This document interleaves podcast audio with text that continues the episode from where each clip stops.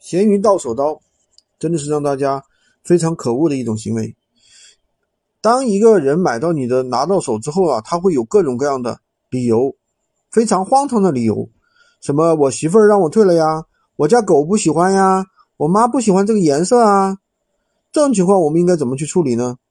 他一定会提出他的要求，他让你降价，你就要诱迫他，也诱导他说出。啊，什么让你退他钱的，退他一部分钱的这种说法，比如说，你可以跟他说，嗯，没有质量问题，你可以承担一下来回运费，对吧？没有其他费用。那这个时候呢，他会说，你降一百块钱吧，你降五十块钱吧，真是不好意思，什么什么的。那你说，那你就可以跟他说，好的，你这个是属于到手刀行为，没有质量问题，我们是不退不换的。然后你非得要退换，那你来回运费。承担一下，并且要承担我的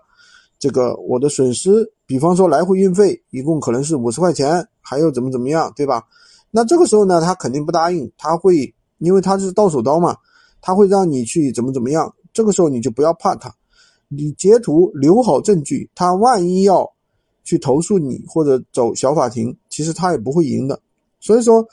遇到到手刀，大家不要担心，不用害怕，就用我说的方法去解决就可以了。留好证据，诱迫他，诱导他说出让你让你退钱的一个退一部分钱的一个需求，好吧？喜欢军哥的可以关注我，订阅我的专辑，当然也可以加我的微，在我头像旁边获取闲鱼快速上手笔记。